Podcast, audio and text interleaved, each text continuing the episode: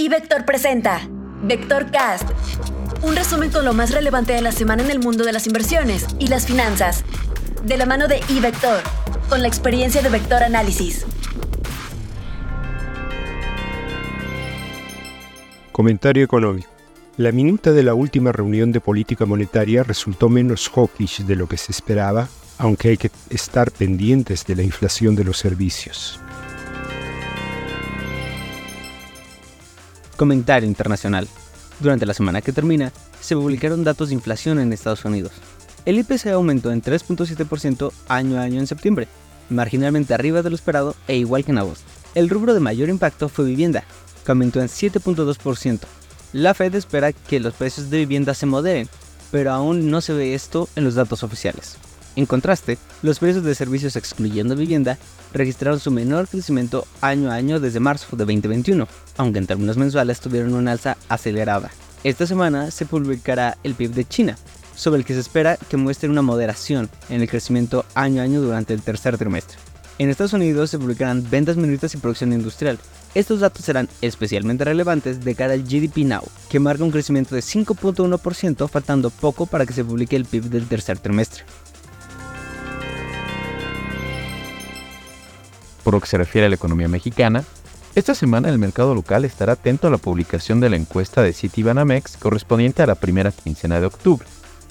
Después de conocer los datos de inflación de septiembre y la minuta de la última reunión de política del Banco Central, el mercado ajustará sus expectativas en términos de inflación y de política monetaria. No esperamos cambios significativos, si bien es probable que se afiance la expectativa de que el primer recorte en la tasa de referencia se observe en algún momento entre marzo y junio del año entrante. Análisis técnico.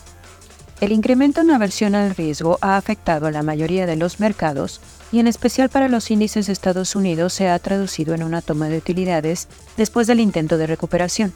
No obstante, hasta ahora se han respetado apoyos intermedios y aun cuanto se podría esperar que la aceleración en la baja permanezca por algunos días, lo importante será que respeten a los apoyos previos. De acuerdo con los indicadores, este sería el escenario más probable. En el caso de nuestro índice, la situación de corto plazo luce complicada.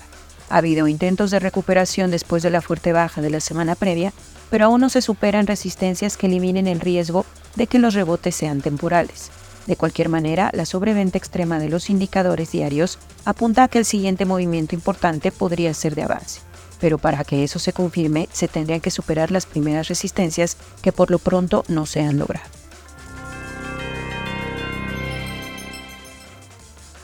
El mercado de renta fija local presentó una dinámica de aplanamiento con movimientos entre menos 14 y más 29 puntos base a lo largo de la curva de rendimientos.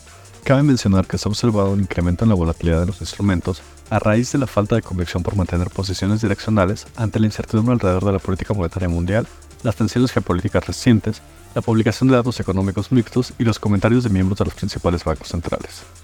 La próxima semana, los participantes del mercado permanecerán atentos a la publicación de cifras y datos económicos. En Estados Unidos, destaca la publicación de las ventas al menudeo y la producción industrial, mientras que en México se dará a conocer las ventas al menudeo para agosto y en Reino Unido se publicará la inflación para septiembre. En cuanto al tipo de cambio, el peso mexicano presentó una apreciación, siendo la tercera divisa de mejor desempeño en Latinoamérica, solo por detrás del peso colombiano y del real brasileño. El tipo de cambio cierra la semana en niveles cercanos a los 18 pesos por dólar. Tras jornadas nos observó un cierto tono de cautela ante los eventos geopolíticos en Medio Oriente y la publicación de datos económicos en Estados Unidos. Renta variable.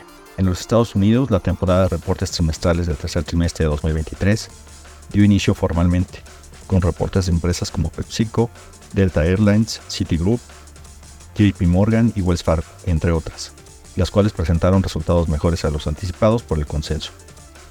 Hasta el momento han reportado 32 emisoras que integran al S&P 500 y que representan apenas el 6% del total. De manera agregada, los resultados en ingresos muestran un crecimiento de 8.83% año contra año, superando ampliamente la expectativa de un aumento de 1.25%, en tanto que las utilidades reportan un incremento de 14.26%, que contrasta con la expectativa de una baja de 0.48%. En cuanto a México, en la semana que comienza, también dará inicio la temporada de reportes del tercer trimestre, en donde a nivel agregado de la muestra de empresas que conforman el S&P BBB Los ingresos esperamos de crezcan 0.6% respecto al tercer trimestre de 2022. La agua FIDA, que incluye la utilidad de operación en los grupos financieros, aumentaría 3.9%, en tanto que la utilidad neta disminuiría 3.6%. En términos generales, vemos un impacto relevante en los resultados de las empresas debido a la fuerte depreciación del dólar frente al peso. Informó para Vector Cast Rodolfo Navarrete, Alejandro Arellano, Luis Adrián Muñiz, Georgina Muñiz y Gerardo Ceballos, quienes forman parte de nuestro equipo de Vector Análisis. Síguenos en Facebook, Instagram y Twitter como iVector y conviértete en un experto del mundo financiero.